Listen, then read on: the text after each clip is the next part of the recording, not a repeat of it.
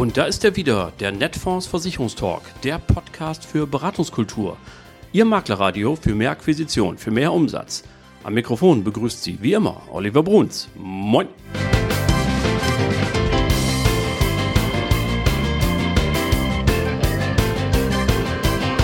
Tag auch aus Hamburg und moin zur 83. Folge Ihres Lieblingspodcasts, dem Netfonds Versicherungstalk.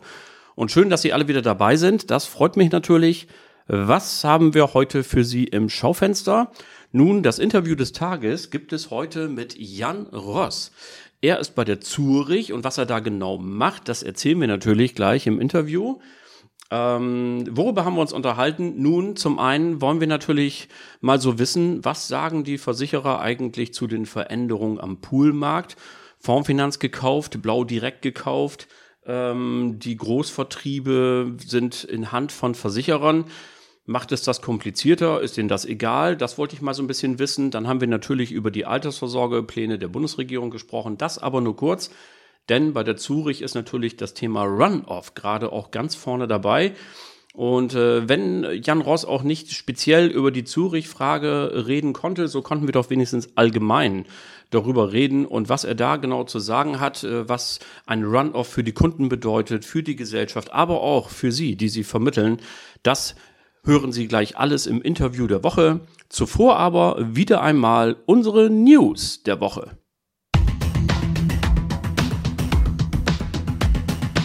So, und da geht es los mit äh, einer Meldung.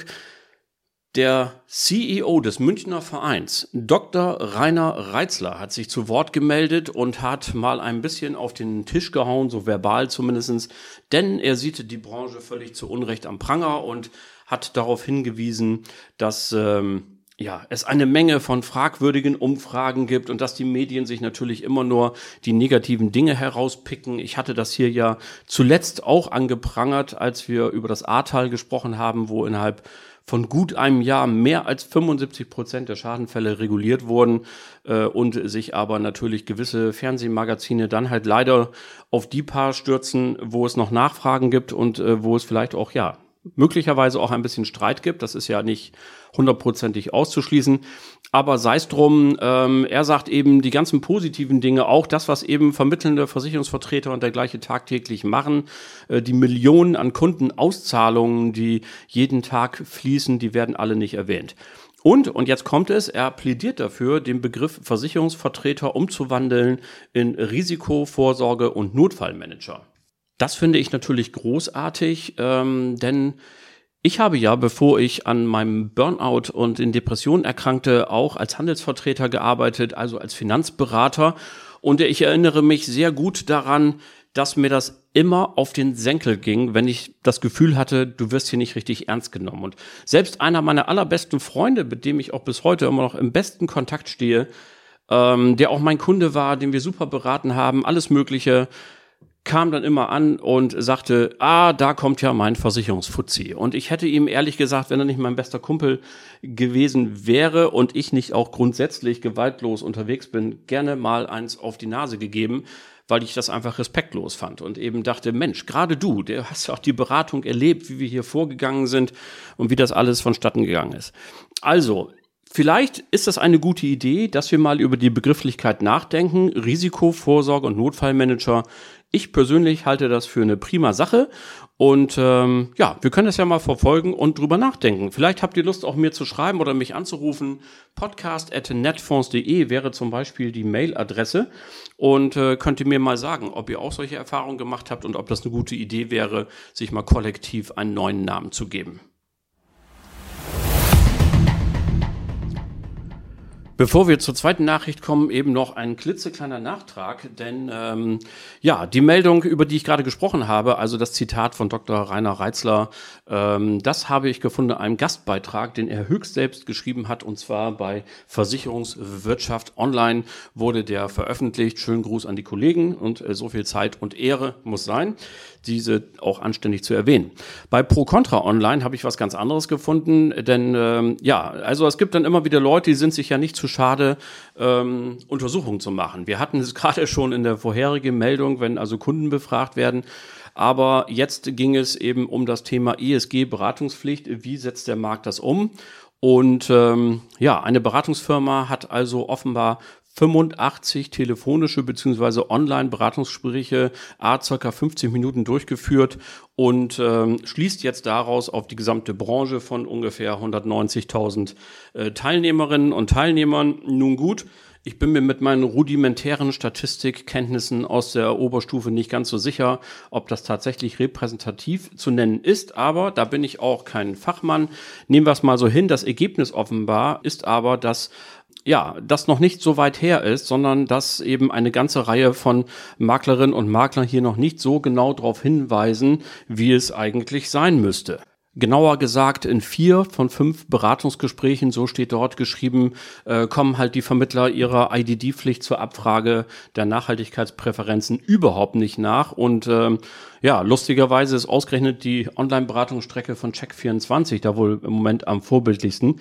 Aber derselbe Artikel kommt dann auch zu dem Schluss und äh, zitiert die Beratungsfirma, die Stuttgarter Prüfungs- und Beratungsfirma EY und ähm, die dann sagen, na ja, es ist möglicherweise auch ein bisschen auf der Versichererseite das Problem, weil hier die ESG-Präferenzen noch gar nicht so deutlich sind, wie sie sein müssten, damit man als Vermittler da auch äh, exakt darauf hinweisen kann.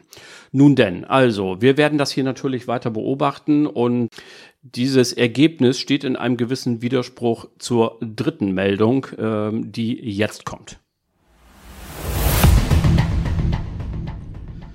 Denn äh, wenn es denn so ist, dass also die Versicherer ihren Pflichten da noch nicht so nachkommen, wie es sein muss, um ähm, hier, damit sie alle draußen, wenn sie in den Gesprächen sind, ihrer Pflicht nachkommen können, steht das ein bisschen im Widerspruch zu dem, was die AXA veröffentlicht hat. Denn äh, Sie hat eben untersucht, was sind eigentlich die größten Probleme, die die Versicherer sehen. Und jetzt könnte man ja sagen, oh, wir haben ja im Moment Krieg, äh, wir haben die Frage der Energie zu klären. Wie wollen wir da in den nächsten Jahren klarkommen?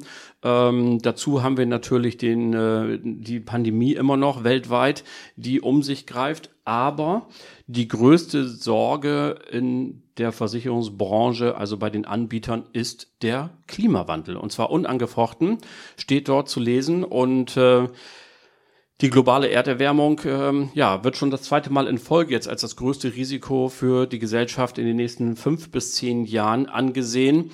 Die ähm, geopolitische Instabilität, die im letzten Jahr noch an vierter Stelle stand, ist inzwischen auf Platz zwei aufgestiegen. Also natürlich ähm, spielt sich der, der, der Krieg da wieder, wo wir alle noch nicht so genau wissen, wie das überhaupt ausgeht, das Ganze, selbstverständlich. Aber der Klimawandel ist an Platz eins.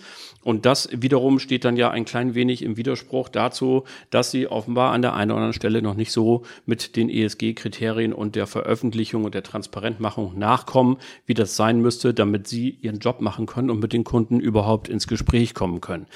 Nun denn, vielleicht ist es alles auch noch ein bisschen früh. Der 2. August war ja gefühlt gerade erst. Das ist jetzt ja, äh, ja drei Monate her knapp. Und äh, vielleicht müssen wir ein bisschen mehr Geduld haben. Und wir werden das hier natürlich für Sie weiter beobachten. Und Sie werden es selbstverständlich tagtäglich merken, wenn Sie die Rechner anmachen, wenn Sie die Portale öffnen, wenn Sie die Meldungen der Versicherungsgesellschaften lesen. Und äh, ja, es ist ja, wenn Sie das hören, ist ja DKM ich kann ja da mit dem Mikrofon mal rumrennen und mal gucken, ob ich den einen oder anderen kriege und ähm, da nachfrage, wie es denn um die Transparent bestellt ist. Das waren sie dann auch schon wieder für heute, die News der Woche. So, und nun kommen wir zum Interview der Woche. Und zwar dieses Mal, wie angekündigt, mit Jan Ross von der Zurich. Äh, der übrigens im Interview ständig Zürich sagt, ist mir aufgefallen. Ich sage die ganze Zeit Zürich, aber er sagt Zürich. Dabei haben die irgendwann mal die beiden Pünktchen gestrichen, wenn mich nicht alles täuscht. Nun denn, wie dem auch sei, das soll nichts an dem fantastischen Inhalt dieses Interviews ändern. Und äh, dazu lade ich Sie jetzt herzlich ein und wünsche ganz viel Spaß. So, mein heutiger Gesprächsgast, liebe Zuhörer und Zuhörer, ist jemand, von dem man annehmen möchte, er säße jetzt in der Schweiz. Das ist aber gar nicht so, sondern zugeschaltet aus Frankfurt am Main ist mir der sehr geschätzte Jan Ross. Moin. Moin, ja, ich sitze heute in unserem Frankfurter äh, Office und ähm, komme von dort aus in die, in die Sitzung mit rein. Freue mich sehr. Ich freue mich auch. Schön, dass das geklappt hat. Ähm, erste Frage, wie immer, was steht auf Ihrer Visitenkarte? Vielleicht äh, erzählen Sie uns ein bisschen, wer sind Sie überhaupt und was machen Sie bei der Zurich? Das mache ich sehr gerne. Mein Name ist Jan Ross, wie schon angekündigt. Ich bin Bereichsvorstand äh, für den Maklerkanal bei der Zürich. Das heißt, ich verantworte die gesamten Marktaktivitäten äh, rund um den, äh, die, die Makleraktivitäten für die Zürich in Deutschland, sowohl auf der Leben-Seite als auch auf der, auf der GI-Seite oder Composite-Seite und ähm, bin das jetzt seit drei Jahren, aber ähm, eigentlich für mich gefühlt schon äh, seit eh und je im Maklermarkt. Äh, bin dort wahnsinnig gerne, tummel mich dort wahnsinnig äh, gerne, habe schon bei einem Maklerpool gearbeitet, ähm, habe ähm, bei verschiedenen Versicherern äh, gearbeitet im äh, Maklerkanal und von dem her ist das auch so ein bisschen meine Heimat innerhalb des Versicherungsbereiches. Das hört sich gut an. Das scheint, äh, wir haben hier einen Freund in der Leitung. Absolut. und äh, das äh, wollen wir dann jetzt aber mal auf Herz und Nieren prüfen. Äh, und ähm, fangen wir mal so ein bisschen an. Der Maklermarkt oder überhaupt der Versicherungsmarkt ist ja ähm, in Bewegung. Auch wir haben ja mit der Demografie zu tun. Und ähm, in etwa in den nächsten zehn Jahren sagt man, werden etwa 40 Prozent der Vermittelnden aufhören, weil sie einfach schlicht die Altersgrenze erreicht haben. Also überwiegend erstmal die Angestellten und bei den Selbstständigen muss man ja mal sehen, wie sie das so regeln. Dann sind dem Vermitteln nach also irgendwo zwischen 100 und 140 Millionen laufende Verträge ohne Betreuer aus Fleisch und Blut ähm, und auch für das Neugeschäft sind das ganz neue Wege. Also, was macht die Demografie mit der Branche und auch insbesondere auch mit dem Vertrieb? Wie sieht das so aus in den nächsten zehn Jahren? Was glauben Sie? Also, ich bin zunächst erstmal zutiefst davon überzeugt, dass die ganzen Verträge nicht ohne Betreuer laufen werden. Am Ende wird, wird immer jemand dabei sein, der auch auf die, auf die Verträge schaut. Ähm, das ist ja nicht nur regulatorisch so gefordert, sondern ähm, wird sich auch in der Realität so widerspiegeln. Dazu gibt es viel zu viele Geschäftsmodelle, die darauf ausgerichtet sind, äh, die Betreuung zu übernehmen. Es ist aber richtig, ist das dann noch äh, am Ende des Tages jemand aus, aus Fleisch und Blut oder ist das ähm, vielleicht auch eine, eine Art von, von Plattform, wo ich mich dann äh, tummel? Aber es wird nach wie vor auch den, den persönlichen Austausch geben. Dazu ist aus meiner Sicht Versicherung auch nach wie vor und wird es auch immer bleiben, zu erklärungsbedürftig oder ich will es vielleicht ein bisschen anders formulieren, ähm, zu persönlich, zu individuell. Das heißt, es braucht doch auch ein Stück an, an Beratung und Individualisierung. Und jeder, der sich das eben auch gönnen möchte, wird eben auch auf einen persönlichen Berater zugehen. Ich glaube, der Zuschnitt wird ein anderer sein. Ich ähm, bin fest davon überzeugt, dass das Thema Spezialisierung, Fokussierung eine gewichtige Rolle äh, spielen wird und ähm, dass natürlich die demografische Entwicklung dazu führen wird, dass das von weniger Menschen gemacht wird. Aber da würde ich sagen, haben wir doch einen großen Vorteil durch die technische Entwicklung, dass wir ja viele, viele Prozesse, die früher vielleicht viele Menschen auch benötigt haben, auch heutzutage etwas leichter technisch unterstützt von der Hand gehen können. Dass es so kompliziert ist, dazu tragen Sie ja als Produktanbieter auch so ein klein bisschen bei. Ne? Also es gibt ja immer so diese ähm, Kritik daran, nach wie vor, Versicherungen sind zu kompliziert. Dadurch, dass man marktrelevant bleiben will, muss man sich immer was Neues ausdenken und gleichzeitig müssen Sie natürlich auch verschiedenen Herren dienen. Sie wollen natürlich dem Kunden gutes Angebot machen, aber Sie haben natürlich auch irgendwie Eigentümer und alles Mögliche und äh, müssen Geschäftsziele erreichen. Wäre es nicht einfacher, wir würden mal ein bisschen auch noch mehr in die Richtung gehen, wir machen einfachere Geschäfte und einfachere Produkte, die besser zu verstehen sind?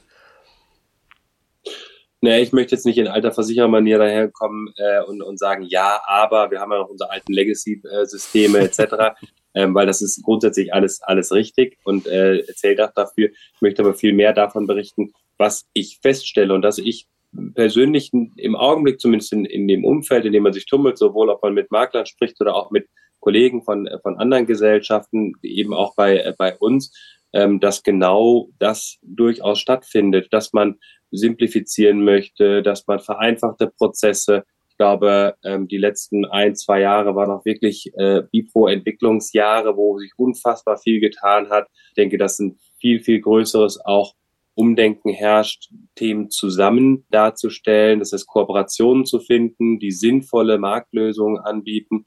Und ähm, wir zumindest für unseren Teil sind daran, äh, daran interessiert. Wir strecken die Fühler aus. Wir waren beispielsweise dieses Jahr ja auch auf einer großen Roadshow. Wir haben sie bewusst mit ganz vielen Marktdienstleistern auch durchgeführt, um einfach festzustellen, da gibt es äh, Kooperationsmöglichkeiten, die schaden uns nicht, sondern die helfen uns sogar dabei und sie simplifizieren vielleicht äh, das, äh, das Geschäft eben aus immer dem Blickwinkel, wo man schaut. Und wenn ich, wenn ich Makler bin, ja, dann arbeite ich halt mit vielen Gesellschaften zusammen und dann ist es töricht zu denken, ich mache jetzt hier meinen Individualprozess und ähm, der Makler muss das dann halt für jede seiner 30, 40 Gesellschaften immer so machen, sondern äh, ich muss mich auf seinen Standpunkt von seiner Seite aus äh, schauen und muss sagen, da brauche ich gewisse Schnittstellen, Dienstleister vielleicht, die dazwischen äh, geschaltet sind, um das Geschäft für ihn einfach handhabbar zu machen. Also da bin ich, bin ich völlig dabei. Hm, okay. Ähm, jetzt ist es ja so, dass gerade Makler ähm, Anbindungen brauchen. Die müssen ja irgendwie gucken, wo sie ihr Geschäft einreichen, von wem sie serviciert werden und so weiter. Wir haben ja äh, einige Entwicklungen, also schon länger ist es ja bei den Großvertrieben so, dass die durchaus in Versichererhand sind. Wenn wir mal an ähm, eben DVG denken oder an Swiss Life Select, Tekis, Proventus und wie sie alle heißen, Horbach, äh, bei, die bei Swiss Life in der Hand sind. Ähm, jetzt haben wir eine neue Entwicklung, dass Pools auch ganz gerne mal in den, äh, in den Blickwinkel von Großinvestoren gelangen. Ähm, was macht das denn mit so einem Anbieter wie der Zurich? Das, wie beobachten Sie den Markt in dieser Hinsicht?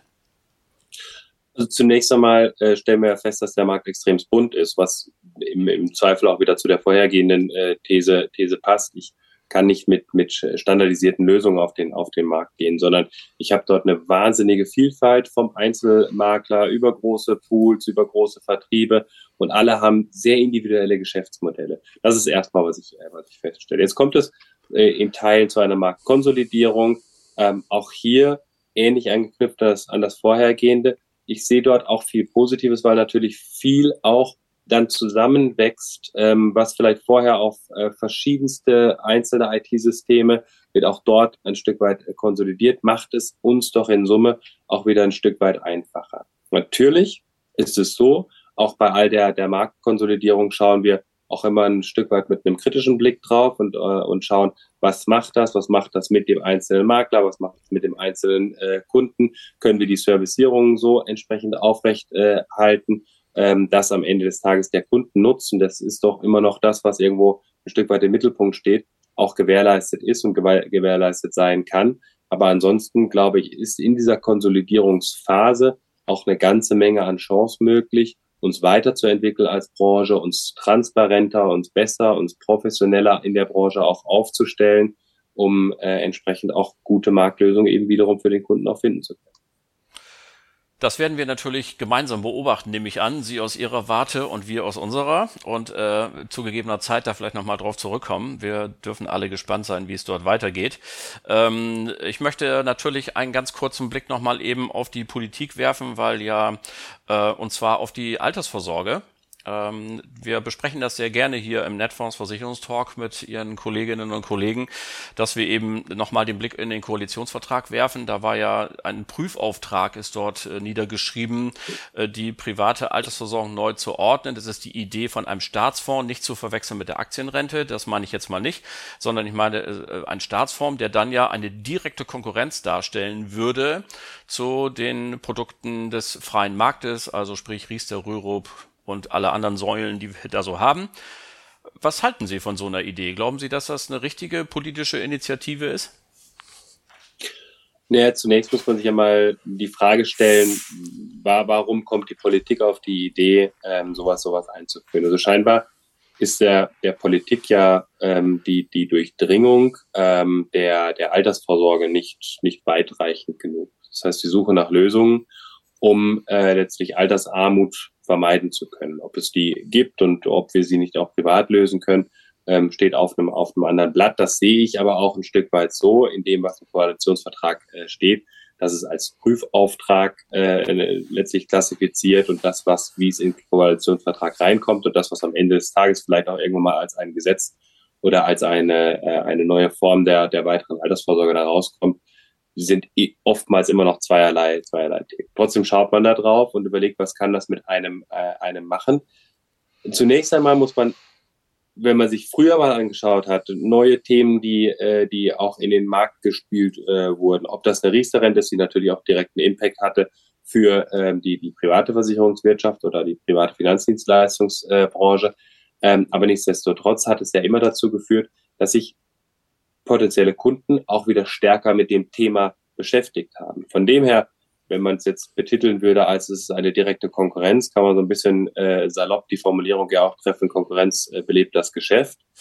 ähm, solange sie natürlich nicht unfair geführt wird. Also ich brauche schon äh, bei dem ganzen Thema eine, eine ordentliche, ordentliche Fairness auch zum, zum privaten Markt, um letztlich am Ende des Tages auch meine Lösung daneben stellen zu können und ähm, darzustellen, dass es vielleicht bessere oder ergänzende Lösungen sind, die ich eben auch anbiete. Ich halte nach wie vor die ähm, Lösungen von, äh, von uns Versicherern dafür gute und mittlerweile ja auch extremst flexible Altersvorsorgeprodukte ähm, in der heutigen Zeit sinnhafterweise auf einer, auf einer vororientierten Basis mit vielen Aspekten, die ich mittlerweile ja auch in der Nachhaltigkeit äh, finden kann, äh, gespickt als absolute Top-Lösung nach wie vor für den Kunden, für die Altersvorsorge etwas zu tun. Ähm, aber es stellt sich auch heute schon neben anderen Konkurrenzprodukten dar und von dem her würde ich mal sagen, man kann ähm, da aktuell meines Erachtens eher beruhigt draufschauen und überlegen, ähm, was zeigt mir das eigentlich für meinen Kunden, dass da doch noch eine ganze Menge an Potenzial ist, was für die Altersvorsorge zu tun. Ich glaube ja, dass meine These ist, dass die Politik insofern mit Sorge auf die Bevölkerung guckt, weil sie genau weiß, es gibt einen großen Stamm von äh, Menschen. Das hat ja auch der GDV neulich in einer Studie gesagt, ungefähr ein Drittel der Haushalte sei gar nicht in der Lage, Altersvorsorge privat äh, aufzubauen. Für die Maklerschaft ist es im Übrigen auch ja nicht so ganz attraktiv, muss man ehrlich sagen, äh, in ein Wohngebiet zu fahren, wo sie vielleicht mit 10 Euro Monatsbeitrag in einen wie auch immer gestalteten Vertrag äh, rechnen können. Das äh, ist also dann auch ein Problem. Und insofern, glaube ich, sagt die Politik, dann lass uns doch dann eine Staatsform mit Obligatorium und Opt-out machen dann ist sozusagen, ja, hat man nochmal diejenigen, ähm, die von selber es sich nicht leisten können, ähm, nochmal drauf gestoßen und alle anderen, die eben einen guten Draht zu ihrem Vermittler haben, können dann über Opt-out hier überlegen, ist es eine Alternative oder nicht. Es ist natürlich schade, dass man nicht als Basis ähm, auch mal darüber nachdenkt oder nachgedacht hat. Vielleicht tut man es ja dann in, in Folge auch noch, ähm, dass das Thema Riester sich nochmal von der Seite anzuschauen ähm, und die, die ja, Pros und Cons sich gegenüberzusetzen mhm. und zu sagen, was hat denn funktioniert bei Riester, was hat denn nicht funktioniert? Und es sind ja Komponenten gerade äh, für solche äh, Einkommensschichten in, innerhalb von Riester, Riester enthalten. Wir haben genügend Kritik auch an, an Riester gehört, äh, teilweise, äh, teilweise auch zu Recht und müssen uns einfach überlegen, ist nicht das vielleicht auch ein Produkt, was man in die Zukunft ähm, äh, transformieren, verändern kann? Es braucht da sicherlich Veränderung, gerade in Flexibilität des, äh, des Anlagethemas. Ähm, muss man eine Beitragsgarantie im Prinzip durch, äh, durchfechten äh, obwohl die, die außerordentlichen äh, Zinsentwicklungen eben überhaupt nicht dafür sprechen. Und das wäre sicherlich auch mal ein sinnhafter Prüfauftrag gewesen. Aber wie gesagt, ich glaube, wenn wir zu diesem Punkt in der Regierung äh, auch kommen werden, wenn gleich gesagt werden muss, glaube ich, aktuell gibt es auch viele gewichtigere Themen, ähm, dann wird aber sicherlich äh, da auch nochmal das Buch aufgemacht. Das glaube ich auch. Also ich hatte hier die rentenpolitischen Sprecher der Grünen zum Beispiel da oder der, der Linken, da ist man schon auf ein hartes Brot, auf ein hartes Stück Holz äh, gestoßen, als wir das hier diskutiert haben. Aber wir dürfen da gespannt sein und beobachten auch das natürlich mit großer Sorgfalt. Äh, lieber Herr Ross, es ist eben üblich bei uns, dass wir im Mittelteil dieses Interviews auch ein bisschen äh, Sie etwas mehr kennenlernen wollen. Sie waren zu Beginn ja so freundlich, etwas zu Ihrer Funktion zu sagen, aber Sie sind ja auch auch natürlich eine Person. Und deswegen gestatten Sie mir, dass ich so zwei, drei persönliche Fragen stelle, die ich mit jedem übrigens immer gleich stelle. Man kann das immer ja wunderbar vergleichen. Okay. Und die erste lautet, welches Buch haben Sie zuletzt bis zu Ende gelesen? Ähm, oh, das, äh, Schon so lange her? Sagen, ich bin, ja, ich, ich bin ehrlicherweise nicht der, nicht, nicht der große Buchleser, sondern ich lese sehr viel online, ich lese, ich lese Zeitungen, ich lese Magazine, lese gar nicht so, so wahnsinnig viel, äh, viel Bücher. Aber was ich gelesen habe, ist tatsächlich von äh, einem, äh, einem Segler, äh, Boris Herrmann, der die Welt umsegelt hat. Äh, das Buch Allein zwischen Himmel und Meer heißt das, glaube ich äh, wo er seine Fahrt über die ganze Welt beschreibt, wo er teilweise ja weiter weg war vom Festland als die Astronauten von der, von der Erde und der da allein mit sich und dem Boot ähm, viel drüber nachdenken konnte, was macht das eigentlich, ähm, dass äh, auch die ganze, ganze klimatische Veränderung mit dem, mit dem Meer und ähm, darüber ein sehr, sehr spannendes Buch beschrieben. Das ist ein tolles Buch. Ja. Haben Sie denn zuletzt auch ein Buch angefangen und dann weggelegt, weil es Ihnen nicht gefallen hat? Also das mache ich, das mache ich regelmäßig. Das ist das Kochbuch. beim, beim Kochbuch hole ich mir immer nur kurze, kurze Ideen und dann lege ich es wieder zur Seite und dann, dann koche ich das nach, nach eigenem, äh, nach eigenem Gusto. Ähm, aber ich liebe zum Beispiel, also beim, beim Thema Bücher, ich liebe zum Beispiel Kochbücher und äh, hole mir da immer, immer gute, gute Ideen. Das hört sich gut an. Ähm, was haben Sie denn zuletzt gegoogelt? Es wird, es wird heute Morgen gewesen sein, den, den Weg hierhin. Und zwar gar nicht, weil ich den nicht kenne, sondern weil ich äh, ähm, ganz gerne über, über Google dann äh, auch das, das Navi dann bediene und dann weiß, ob nicht unterwegs irgendwelche Straßensperrungen oder ähnliches erreiche. Amazon oder stationärer Handel? Tendenziell vom, vom, vom Gefühl her bin ich äh, stärker beim stationären Handel. Aber ich habe auch schon die klassischen Situationen gehabt, wo man dann äh, durch die Stadt gelaufen ist und gesagt hat, ach, was machen wir heute Abend dann äh, auf, der, auf der Couch und bestellen dann das eine oder andere. Ich würde sagen, sowohl als auch. Verbrennermotor oder E-Auto? Ich habe ein reines E-Auto, ähm, bin damit auch super, äh, super happy und würde es immer wieder genauso äh, kaufen. Joggen, Radfahren oder Schwimmen? Alles mit am wenigsten Schwimmen, aber Joggen und Radfahren, äh, zumindest immer Radfahren, auch das, das stationäre Rad, äh, auf dem man ein bisschen Training machen kann, äh, bezeichnet Spinningrad, äh, dann ist das so, so meine Kombi, Joggen und Rad. Bier oder Wein? Das ist wahrscheinlich die, die, die meiste Antwort dann irgendwie Bier auf Wein oder äh, nee, wie war das Wein auf Ich, ich vergesse es auch immer wieder und äh, ich, ich, muss bin, das am nächsten Morgen ertragen. Ja. Nein, wir, wir, wir leben in einer, einer, Weinregion ähm, zwischen, zwischen Baden und Pfalz, also sind da gesegnet durch, durch extremst guten Wein und ähm, ich äh, mag schon sehr, sehr gerne Wein, aber ich würde jetzt auch mal Oktoberfest mir auch keinen Wein bestellen. Ne? Kaffee oder Tee? In der Regel Kaffee, aber ab und zu auch mal einen Tee, aber ach, führend ist der Kaffee. Sie sind sehr diplomatisch, das merke ich schon. Mal gucken, Berge oder Meer? auch da ist es sowohl als auch. Tatsächlich machen wir, machen wir beides. Äh, ich fahre unfassbar gerne, äh, gerne Ski ähm, und dazu braucht man nun mal einen Berg. Das, ähm, das mache ich, an, das ja. mache ich im, im Winter, aber auch im Sommer liebe ich es da, da rumzu, rumzukraxeln und das, das Meer eben auch. Das ist so, da ist Portugal eigentlich mein, mein Lieblingsspot, ähm, wobei, und das zahlt voll ein auf Berge und Meer, wir dieses Jahr auf Korsika waren. Schöne Empfehlung, weil das ist wirklich Berge und Meer. Du hast Berge 2700 Meter hoch. Wir haben Klettern, Canyoning, alles gemacht, was man in den Bergen macht und äh, nachmittags lagen wir am Strand. Das ist eine super tolle Kombination. Das kann ich bestätigen, war ich letztes Jahr und das war auch genau mein Eindruck. Vinyl, CD oder Streamingdienst? Streaming. Da bin ich jetzt mal eindeutig. so, immerhin haben wir einmal festgenagelt, das ist ja was.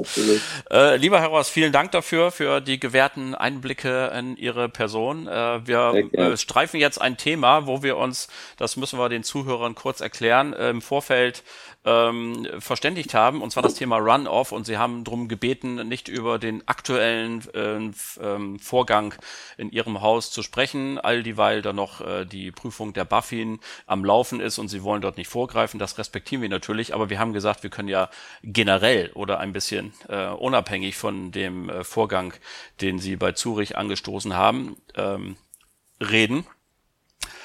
Ich stelle mir das immer so vor, man hat da als Makler, als Vermittler bei seinem Kunden gesessen vor vielen Jahren und ähm, herausgekommen ist eine Zurich Lebensversicherung und oder ein deutscher Herold äh, etwas in der Richtung und dann hat man mit dem Kunden natürlich auch die Produktauswahl diskutiert und viele Argumente hat der Makler ausgebreitet, warum es genau diese Police sein soll und keine andere.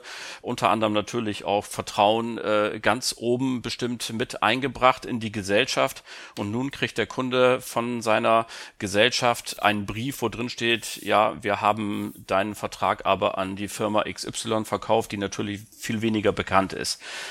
Das löst gelegentlich beim Kunden Erstaunen aus, vielleicht Unsicherheit, bei dem einen oder anderen vielleicht Ärger, beim Angst, was auch immer. So, da dürfte ganz, das ganze Spektrum, vielleicht ist es manchen auch egal, kann ja auch sein, sagen, pff, mir wurscht.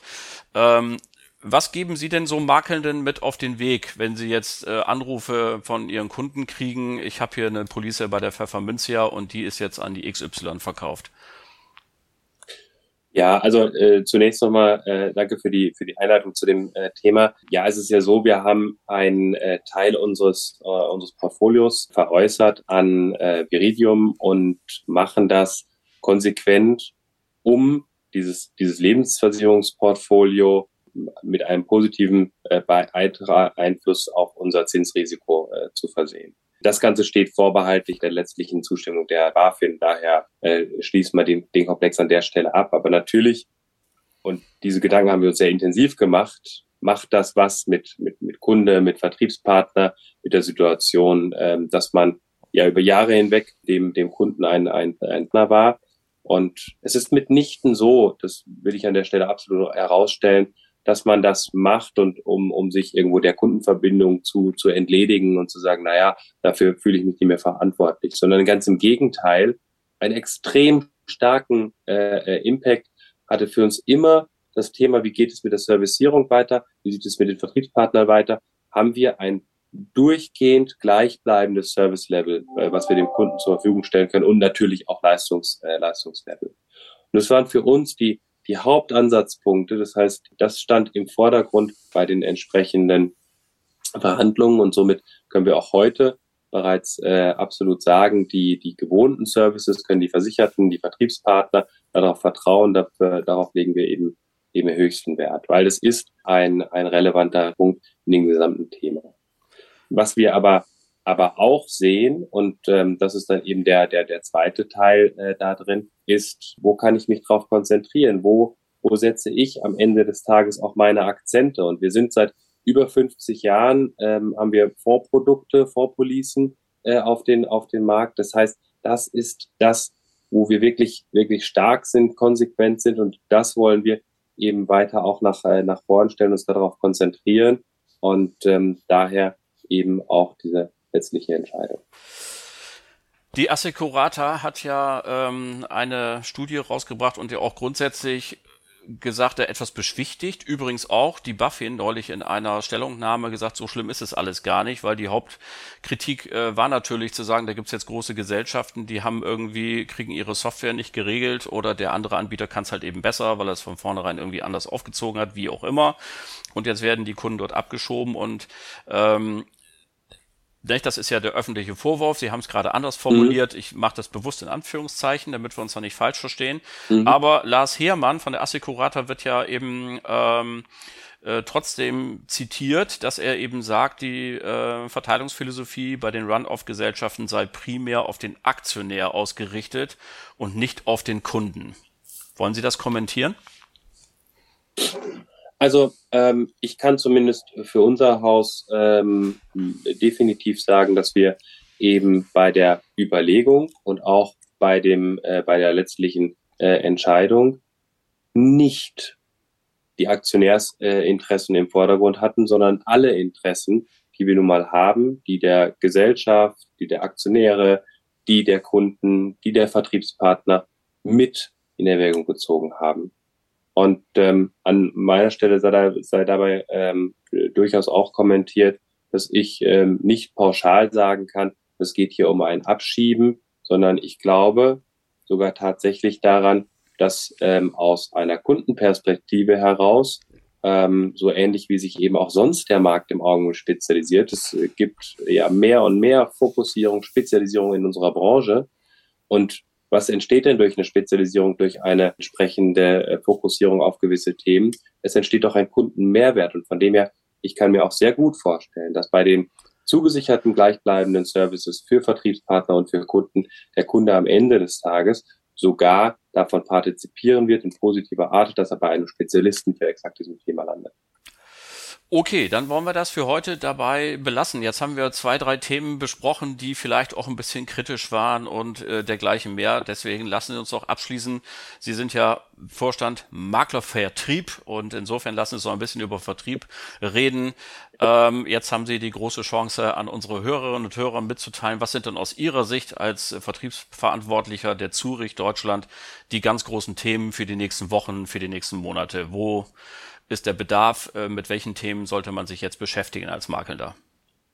Ja, das ist mir besonders wichtig, weil ich kann jetzt natürlich das jetzt äh, nutzen und sagen, ich mache jetzt hier den großen Werbeblock, aber mir geht es wirklich immer darum, wenn ich auch in, in den Austausch mit, mit Maklern, mit Vermittlern gehe, und das gilt nicht nur für mich, sondern das gilt wirklich für den gesamten Maklerkanal äh, der Zürich, wenn wir in den Austausch gehen, dann suchen wir nach Lösungen für unsere Partner und mit unseren Partnern gemeinsam. Von dem her per se würde ich immer nicht herausstellen, zu sagen, wir haben jetzt genau dieses eine Produkt und das lieber äh, Makler musst du, musst du nehmen. Aber natürlich gibt es so ein paar Themen, die in die Zeit passen und dazu gibt es dann auch Produkte.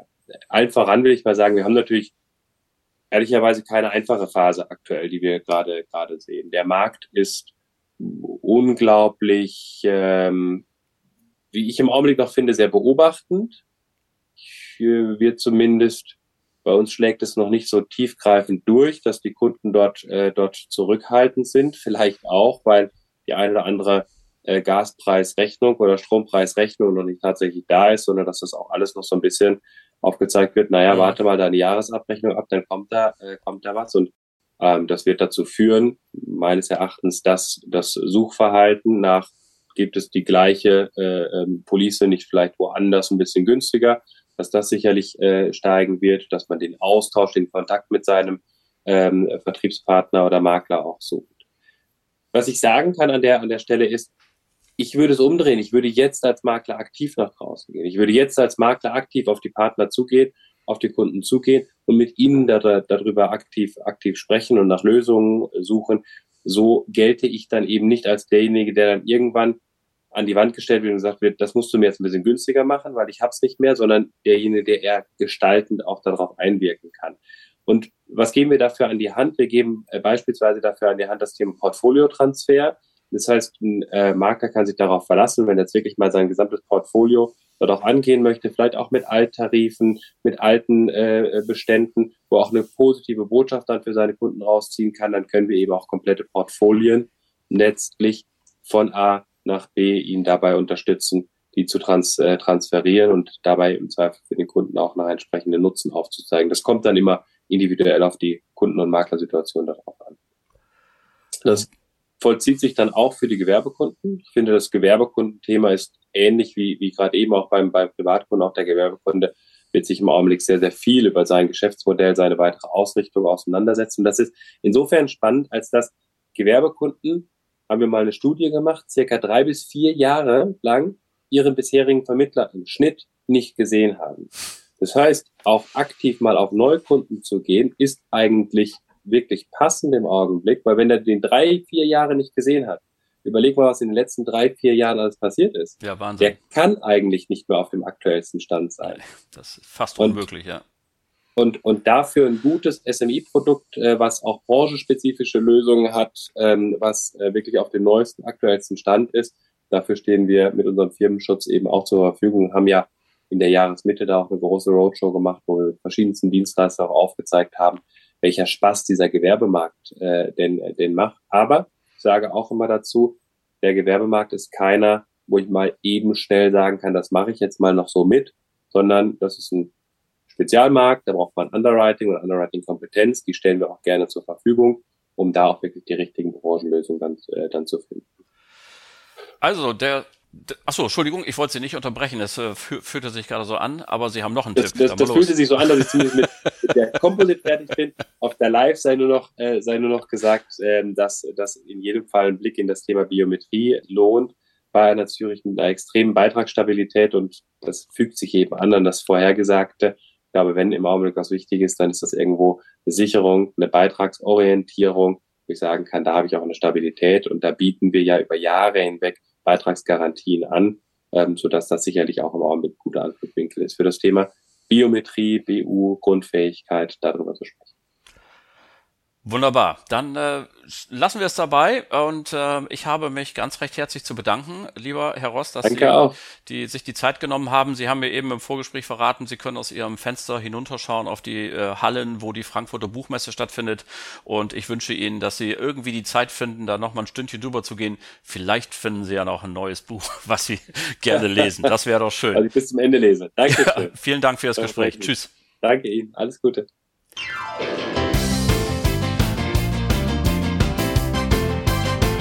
War sie dann auch schon wieder, die Folge Nummer 83 des Netfonds Versicherungstalk. Ganz herzlichen Dank an Jan Ross für das schöne Interview. Das hat riesen Spaß gemacht und äh, es gab ja auch eine Menge Fakten zu hören und gute Meinungen. Dankeschön. Danke an Sie alle fürs Zuhören. Die nächste Folge gibt es dann am 2. November 2022. Bleiben Sie uns bis dahin gewogen und vor allem bleiben Sie gesund. Allen Kranken wünschen wir gute Besserung. Schöne Grüße aus Hamburg. Ihr Oliver Bruns.